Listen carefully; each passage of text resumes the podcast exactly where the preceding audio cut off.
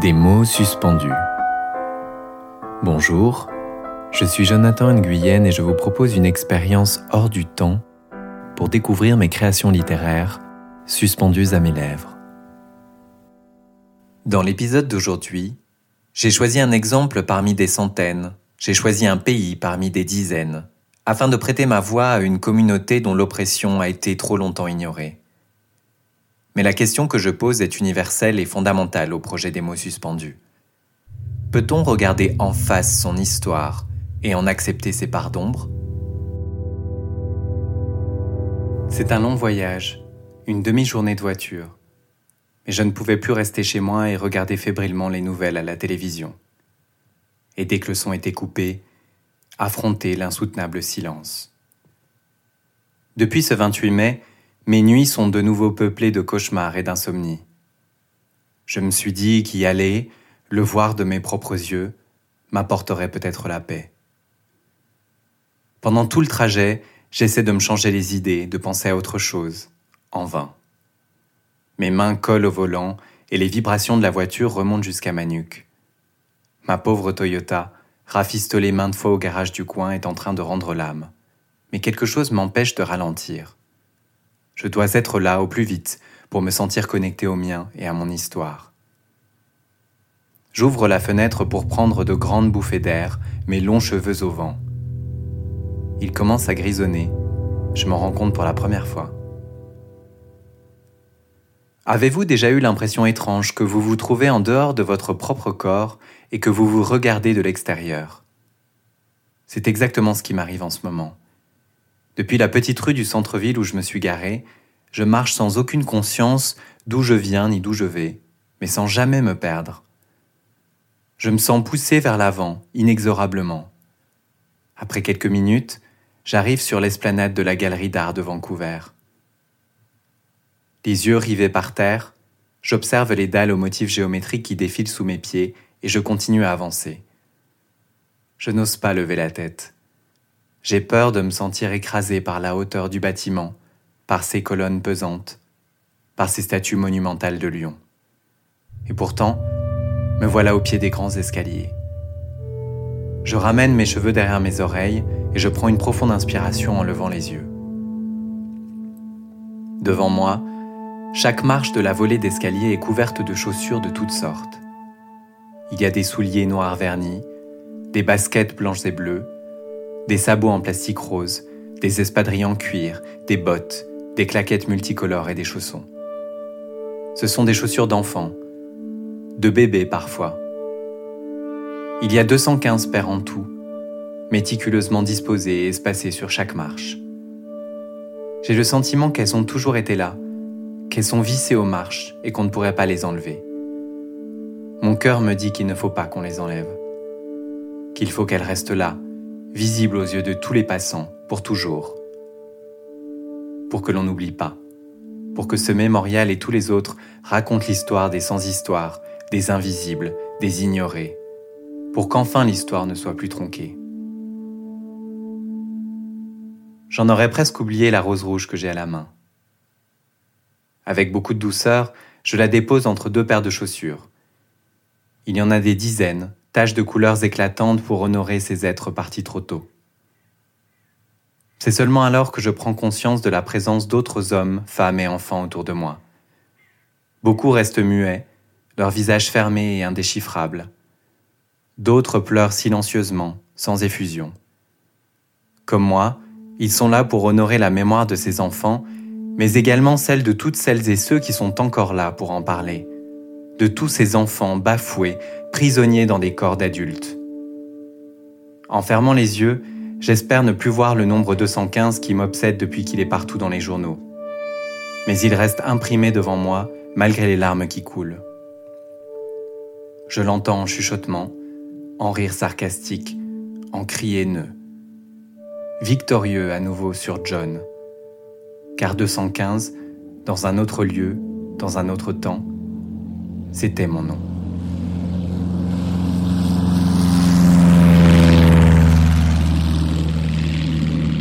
La première chose dont je me souviens, c'est le vrombissement de l'avion.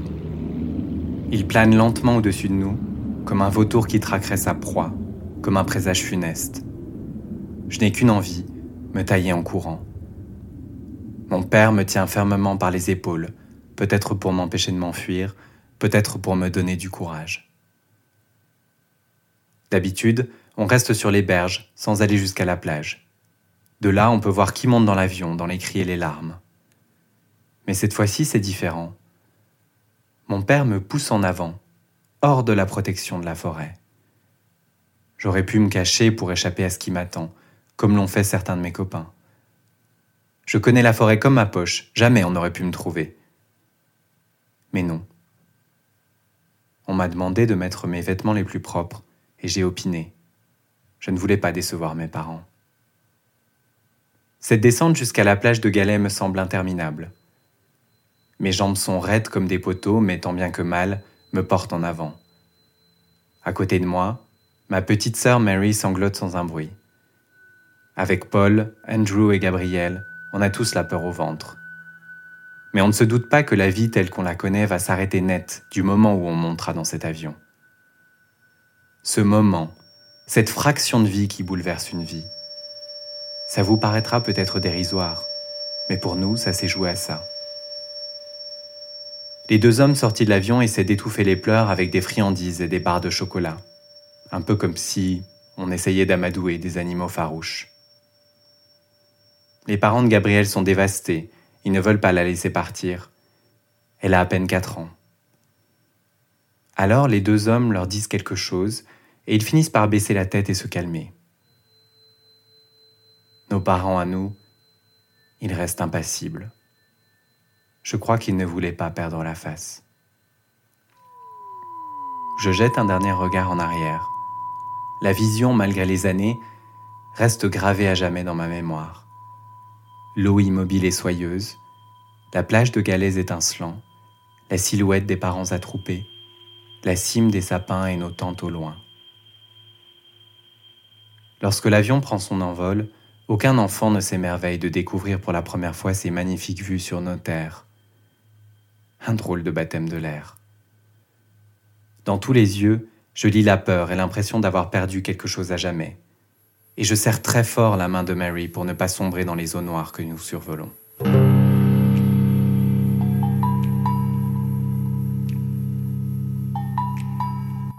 Le deuxième bruit dont je me souviens est un hurlement. Un ordre donné à tous, à peine sortis de l'avion, nous étions serrés les uns contre les autres. Silence Devant nous s'étend un immense bâtiment austère composé de deux ailes. Une croix gigantesque recouvre l'une des façades notre nouvelle maison. Pour moi, à ce moment-là, c'est une école comme une autre, en plus grand et avec des chambres. C'est alors que j'aperçois des visages aux mines sévères, des hommes et des femmes vêtus de noir et qui portent une grosse croix en bois autour du cou. Impassibles, ils tournoient autour de nous et nous houspillent dans une langue que beaucoup d'entre nous ne comprennent même pas. Je dis à Mary de rester derrière moi et de ne pas avoir peur, mais du haut de mes huit ans, je n'ai pas beaucoup plus de courage.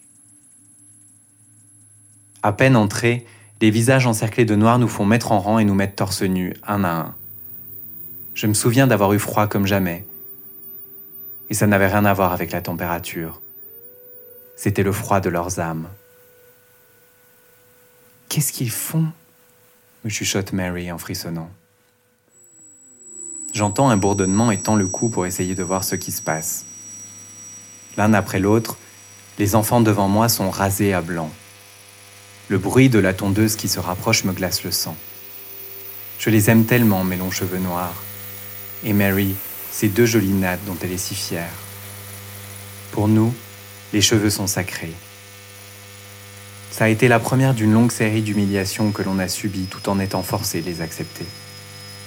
C'est là que j'ai compris que cette école, ce pensionnat, n'était pas une école comme les autres. La première nuit, aucun de nous ne ferme l'œil.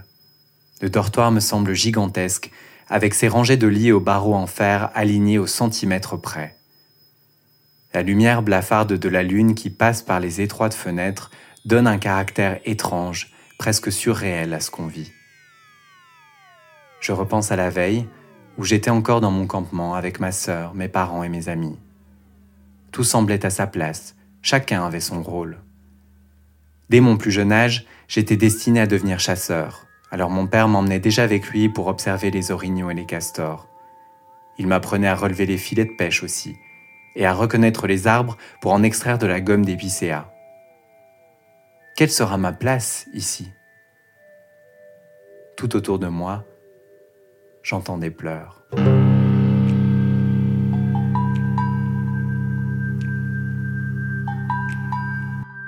Du jour au lendemain, je suis devenu un sans nom, un numéro interchangeable. Le mien était 215, vociféré en toute occasion, pour faire l'appel, pour faire l'inventaire des vêtements ou de l'équipement de hockey, pour annoncer du courrier. John n'existait plus que dans mon esprit comme un souvenir lointain. Parler notre langue nous a également été interdit. Les visages encerclés de noir l'appelaient la langue des démons. On nous dépeignait des tableaux de l'enfer dans lequel on brûlerait si on ne l'oubliait pas. Si on nous prenait à parler avec ces mots interdits, on était envoyé au lit, privé de nourriture ou de loisirs. Pour ceux qui avaient 4 ou 5 ans, il n'en a pas fallu beaucoup pour qu'ils oublient leur propre langue. Diabolisait nos ancêtres, nos lignées de nomades qui changeaient de lieu au gré des saisons et avaient toujours vécu en harmonie avec la nature. Tous les soirs, on devait prier à genoux pour sauver notre âme damnée et celle de nos parents. Les liens familiaux, ce dernier rempart contre l'oubli, ont eux aussi été dissolus. Dès le départ, filles et garçons étaient séparés. À six ans, Mary s'est retrouvée toute seule et il ne fallait pas essayer de se retrouver pour manger ensemble au réfectoire. Non. Notre enfer se vivait dans la solitude. Ceux qui osaient défier l'autorité étaient sévèrement punis.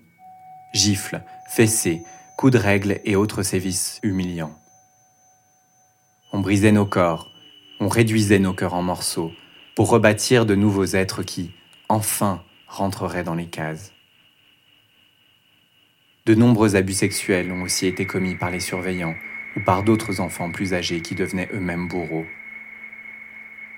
Mary et moi avons eu de la chance, mais d'autres non. Ces histoires ont été longtemps murées dans le silence, mais elles commencent à rejaillir, comme les cadavres qu'on exhume des sites. L'histoire, elle, n'oublie jamais.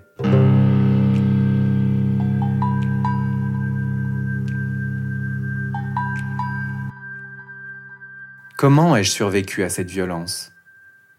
Souvent, la colère bouillait en moi, la haine même. Elle me faisait me raccrocher à quelque chose dans les moments où j'étais piétiné. Mais plus le temps passait, plus je commençais à me dire qu'après tout, ils avaient peut-être raison. Sinon, pourquoi aurait-on mis tout ce système en place? Le pire dans tout ça, c'est que j'ai fini par me sentir coupable. Mary et moi, on n'a pas eu la chance de rentrer souvent pendant les vacances, car nos parents vivaient de piégeage dans la forêt et ne pouvaient pas nous payer les billets d'avion. Les vacances d'été étaient l'échappatoire évanescent de notre enfer. On retrouvait le goût inestimable de la liberté. Du matin au soir, on dévorait à pleines dents poissons frais et caribous, et on courait à perdre haleine au milieu des arbres. On restait si peu de temps qu'on ne se rendait pas compte, à ce moment-là, du fossé qui commençait à se creuser avec notre communauté. Les traditions, les mots que l'on commençait à perdre, emportés un peu plus par chaque passage de l'avion. Mary et moi, on retournait au pensionnat à boule au ventre. On ne racontait rien de ce qui se passait là-bas à nos parents. On en avait trop honte. J'ai bien pensé à m'enfuir plusieurs fois, mais pour aller où? Le pensionnat se trouvait au milieu de nulle part, à des jours de marche de chez moi. Les quelques garçons qui avaient tenté leur chance étaient tous revenus, penauds et humiliés publiquement par les visages encerclés de noir. J'avais même entendu que des enfants d'un pensionnat plus à l'est avaient fui en plein hiver et étaient morts de froid. Non, la fuite n'était pas une option sérieuse. Il fallait ronger son frein et patienter. Une patience qui m'a coûté mon enfance et bien plus. À certains moments, je retrouvais mes contours, je me souvenais. Quand je prenais ma douche, je faisais abstraction de tous les autres enfants autour de moi. Je levais la tête pour accueillir chaque goutte d'eau que j'imaginais purificatrice. Je la laissais glisser doucement sur toute ma peau, glissé pour me laver en douceur de la violence qui m'avait percuté. Peu à peu, je sentais que le nombre 215 disparaissait, emporté par le courant d'une rivière. Puis, en me couchant, j'imaginais que la couverture que je rabattais sur moi était tissée de tout ce qui composait ma culture et auquel je n'avais plus accès. Une couverture odorante comme la forêt de sapin, réconfortante comme les feux de nos campements, et cousue des histoires transmises oralement dans ma langue. Ainsi, chaque matin, j'avais l'impression de renaître un peu. Ça m'empêchait de sombrer.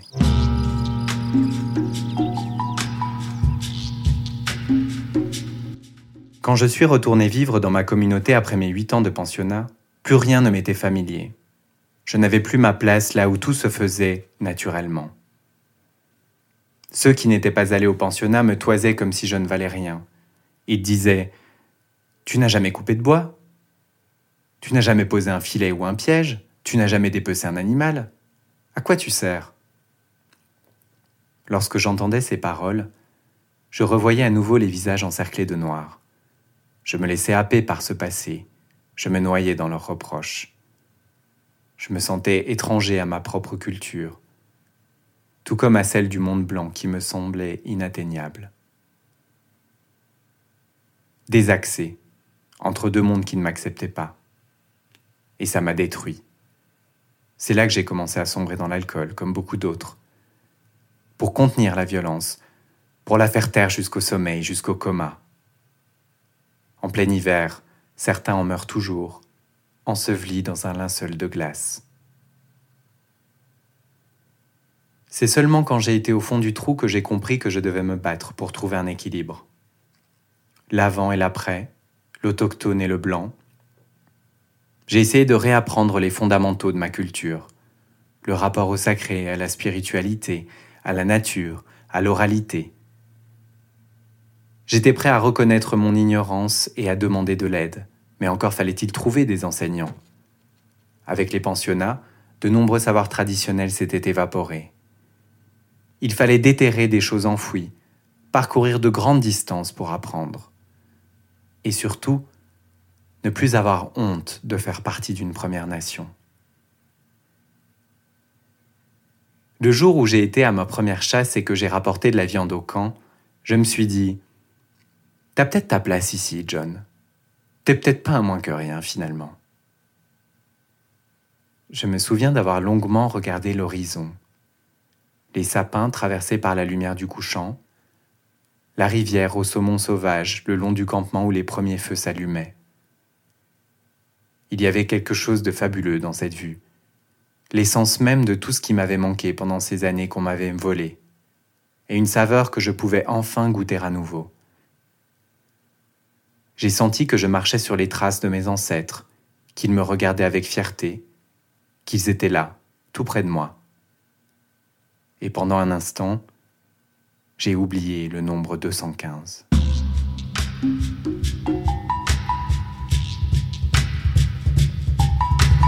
Le 18 mai 2021, la découverte des restes de 215 enfants sur le site de l'ancien pensionnat de Kamloops, en Colombie-Britannique, a créé une onde de choc au Canada. Le 24 juin, ce sont plus de 750 tombes anonymes qui ont été retrouvées lors de fouilles sur le site d'un autre pensionnat de la province de Saskatchewan. Environ 150 000 enfants sont passés par les pensionnats autochtones au Canada. Parmi eux, entre 3 et 6 000 sont morts des suites de maladies, négligences ou mauvais traitements. Ces pensionnats, au nombre de 139 dans tout le pays, ont existé jusqu'aux années 1990. En 2008, le gouvernement fédéral s'est officiellement excusé pour le système des pensionnats autochtones. Selon le rapport final de la Commission de vérité et de réconciliation de 2015, le gouvernement canadien est responsable d'un génocide culturel. L'histoire que j'ai racontée dans cet épisode est une fiction empathique et inspirée de faits décrits notamment dans le documentaire Tuer l'Indien dans le cœur de l'enfant de Gwen Lawin Le Gouille et la bande dessinée reportage Payer la terre de Joe Sacco.